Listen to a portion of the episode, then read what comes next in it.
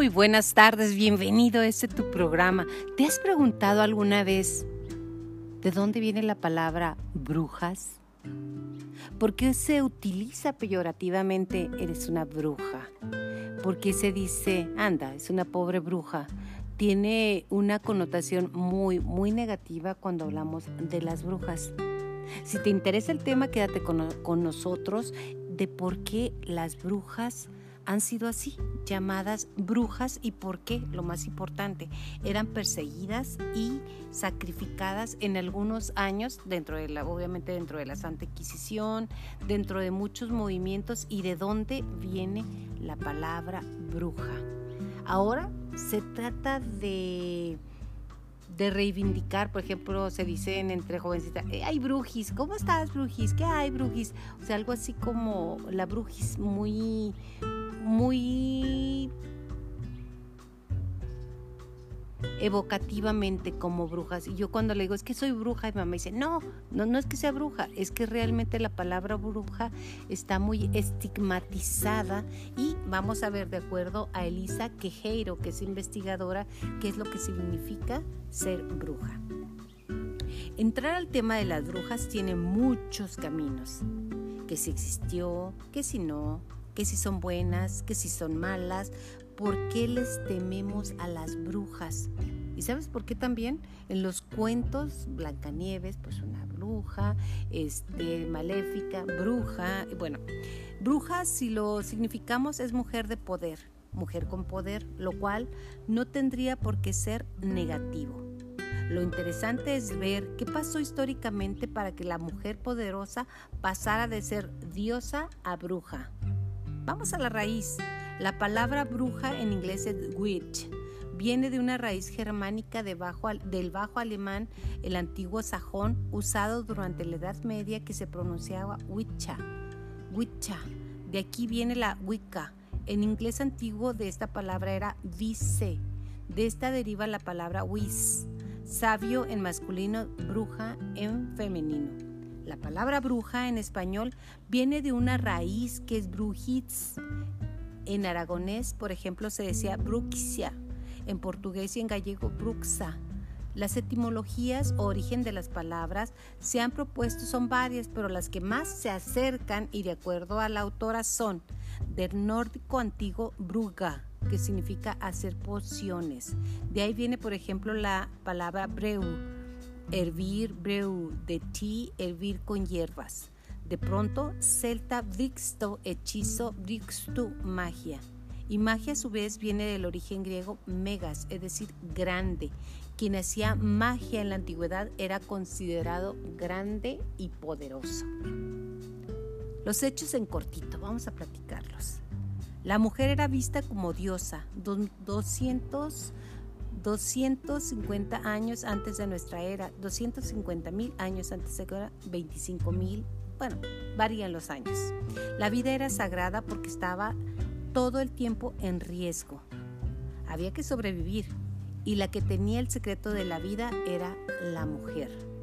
Sociedades sólidas, cada quien aporta desde sus habilidades, no desde sus jerarquías. Es matriarcal, matriarcal no matriarcado. Los pueblos nómadas terminan amenazando estas sociedades. Se crea el dios de la guerra, se necesitaba realmente. Cobra importancia quien quita la vida, no quien da la vida. Comienzan las jerarquías, no las habilidades. La mujer es rebajada de su lugar y queda como inferior, no sirve para lo que se necesita en ese momento. Los griegos y los romanos, las diosas son iguales a los dioses. En la tierra, si bien su lugar en cuanto a jerarquía sería inferior casi como el de esclavos, como sociedad y en la individualidad se reconoce. Su belleza pelean por ellas, su inteligencia se escucha su consejo en lo privado y se busca fuertemente a la diosa como parte de los hombres. Su poder se le teme y es vital su trabajo como sacerdotisas pueblos de sexualidad abierta y la mujer como centro de seducción, el placer, origen en los ritos de la fertilidad. No había la idea de que la mujer no sirviera o fuese inferior. El problema viene en la Edad Media. Periodo muy largo que hay que dividir para entender qué es lo que pasó. La mujer desaparece como persona individual como ningún, con ningún y como ningún tipo de derecho por el concepto de señor cambia con el surgimiento de los señores feudales. Cuando son nombrados se hacen dueños de las tierras, sus fronteras, cielos, plantas, animales y las personas que habitan en ellos. La palabra Señor se transforma a dueño. Adicionalmente, el catolicismo se había vuelto obligatorio por lo que el señor feudal mezclado con el castigo de Eva por comer del fruto prohibido. Y tu deseo será para tu marido y él se enseñoreará por ti.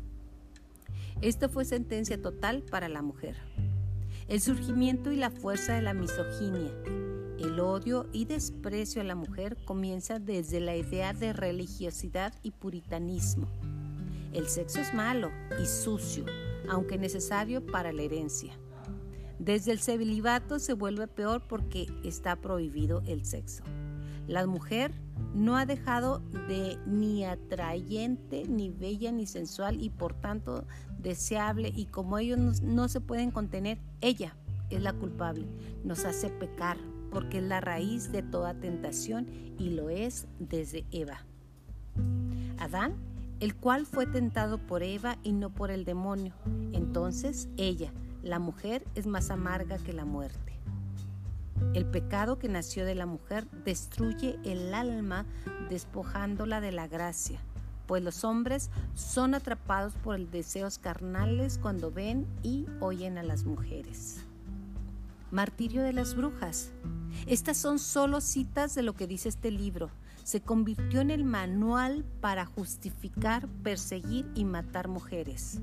Publicado en 1487 por dos dominicos, Jacobo Sprenger y el peor de los dos, Henrik Kramer. Ya había sido destituido por un obispo en Alemania por su obsesión por perseguir a las mujeres y hacerlas hablar de sus perversiones sexuales, 1485. En venganza, Kramer convenció al Papa de un nuevo tipo de herejía, el de las brujas, y propone escribir el manual para distinguirlas, perseguirlas y acabarlas. El Majeus Mortificarium o martillo de las brujas toma fuerza y verdad bajo el auspicio y apoyo de la burla papal Inocencio VI. Nuestra autoridad apostólica decretamos y mandamos que los mencionados inquisidores tengan poder para proceder a la corrección, encarcelamiento y castigo justo de cualquier persona sin impedimento ni obstáculo alguno. Wow. La Inquisición en 1215 surgió en un principio para perseguir y acabar con los herejes, no a las brujas, por miedo al castigo de Dios si es deshonrado. Grupos de cristianos que no querían pertenecer a la jerarquía ni formas de la Iglesia Católica, más simples, pobres y silvestres, los valdeneses y los cátaros eran los principales, se vestían de negros con capuchas. Estos estaban prácticamente acabados y la Inquisición toma nuevas formas ahora contra las brujas, brujas gracias a ese libro. El bestseller de la Edad Media por más de tres siglos se tradujo a cuatro lenguas. Fue el manual de cazadores y jueces de brujas, laicos, católicos y protestantes. Aterrorizaron Europa y Norteamérica durante los siglos XV y XVII. 28 ediciones en dos siglos, primera impresión de bolsillo de la historia para los jueces que pudieran consultar durante las audiencias. Inspiró a tantos otros manuales, sobre todo en Francia. Formado por tres partes, capítulos a manera de preguntas y respuestas filosóficas y sustentadas en otros pensadores antiguos y padres de la Iglesia. Sacados de contexto. Capítulo 1. Da fe de la existencia del diablo, demonios y brujería. Quien no lo crea está en contra de la Iglesia capítulo 2, porque las mujeres son más propensas a la brujería y que brujerías hacen sobre todo contra los hombres, que afectan su sexualidad. Trato de misoginia para importarles de la literatura universal. Capítulo 3. cómo distinguirlas y procesarlas. Consideremos ante todo que las mujeres y primero que este tipo de perfidia, perfidia se encuentra en un sexo tan frágil más que en los hombres. De verdad, aparte del testimonio de, un testigo digno de confianza. Capítulo 2. Todas las malignidades son poca cosa en comparación con la de una mujer. Cuando una mujer piensa solas, piensa mal. La palabra mujer se usa para simplificar el apetito de la carne, que son como más débiles de mente y de cuerpo, no es de extrañar que caigan con mayor facilidad y medida bajo el hechizo de la brujería. Y como debido a este defecto, que fue tomado de una costilla curvada, es un animal imperfecto, siempre engaña. Y todo ello queda implicado por la etimología de la palabra, pues fémina proviene de fe y minus, ya que es muy débil para mantener y conservar la fe. Para terminar, toda la brujería proviene del apetito carnal, que en las mujeres es insaciable, por lo cual, para satisfacer sus apetitos, se unen inclusive a los demonios. No es de extrañar que existan más mujeres que hombres infectadas por la herejía de la brujería. Es mejor llamarla la herejía de las brujas, que de los brujos, ya que el nombre deriva del grupo más poderoso. Y bendito sea el Altísimo, quien hasta hoy protegió al sexo masculino de tan grave y gran delito, y por lo tanto concedió este privilegio a los hombres. Dedica hojas enteras de cómo las brujas atacan al hombre en su sexo. De los juicios de la Inquisición no te salva ni de la cacería de brujas. Funcionaban como una red de espías, sobre todo las del clero parroquial metidos en el pueblo y con familias ahí, atento a los rumores. Nadie sabía quién era espía. Tenían el permiso de levantar todo en caso contra alguien a escondidas con testimonios de gente y quien era acosado no se esperaba hasta que el caso estaba amarrado. El procedimiento era meticuloso y sistemático. Se guardaban registro de todo, ya que eran acompañados por un escribiente o notario que anotaba escrupulosamente todos esos archivos existentes y además estuvieron cerrados hasta el año de 1998 buscando disculparse por lo ocurrido en la Edad Media. También se acompañaban de un sirviente o guardaespaldas el párroco presentaba al inquisidor que hablaba sobre los pecados de herejía y daba periodo de gracia para arrepentirse y confesarse para recibir clemencia. Quien no lo hacía o lo hacía después, no la recibía. La, la, frase más nefasta, interrogatorios y acusaciones, se animaba a los vecinos a que acusaran a todo sospechoso. El acusado tenía que decir el nombre de sus enemigos. Si alguno coincidía, se ignoraba. No se sabía el nombre de quien lo, acusaba ni de qué lo acusaban. Los muertos también eran acusados. Sus viudas les quitaban todo. Aun quien confesaba y se retractaba no recibía reconcilio hasta que dijese el nombre de otros herejes. Cadena forzada de confesiones. Lo terrible si era lo que hacían los inquisidores, pero también la gente para salvar su pellejo. La tradición y la traición, la mentira se instalaron en Europa. No existía lealtad social. La tortura, claro que era permitida, si no quería decir la verdad o si creía que había más largos periodos de encierro. Se le explicaba al acusado los métodos, cómo funcionaban y qué provocaban. 3. Los hacían ver a otros sufrir 4. Aplicaban uno esperando la confesión. Podrían decir ya es suficiente y el notario de la Inquisición anotaba la confesión. La tortura era un oficio y se ganaba muy bien por serlo. En la casa de brujas esto empeoró. Estaba permitido, permitido engañar prometiendo la salvación y luego matarlas. Los clérigos no se daban abasto y pasó a manos de los laicos, que fueron más fanáticos, ya no era suficiente demostrar que pareciera verdad o hubiera el rumor suficiente, hasta solo necesitar la acusación verbal. El Salem fue el peor caso, las brujas de Salem, usted lo ha escuchado. El rey de Inglaterra, Jacobo, en 1599 se le ocurrió el witch pricking, pinchar a la bruja. Si no sangra, es bruja o sumergidas en agua. Si se mueve y trata de nadar, es bruja. Si se ahoga, no lo era. Había todo un negocio atrás del ejercicio, puestos de comida, afiches, imágenes sagradas y de los oficios de leñadores artesanos que hacían las jaulas y cadenas. Los verdugos, la gente que venía a ver la ejecución, necesitaba posada y comida, y claro, bebida. Ya no se hacían en las afueras, sino en las plazas mismas de las ciudades. Se les trataba y se les mataba de tres maneras. Una, la hoguera, antes de morir de quienes se apiadaban, les ponían leña verde para que muriera ahogados. La horca y el caldero. Eran posibles brujas, sí, si no estaban casadas, si les gustaba andar solas, si amaban la naturaleza, si veía por mucho tiempo la luna, si tenía por mascota burros o gatos, si sabía de palabras y remedios, si tenía lunares en el cuello, las marcas del diablo, si se le vio volando, si decía haber volado, si no, si no se persignaba en la iglesia o escupe con mucha frecuencia. El arquetipo de bruja y los aquelarres o sabat, reuniones de brujas adoradoras del diablo.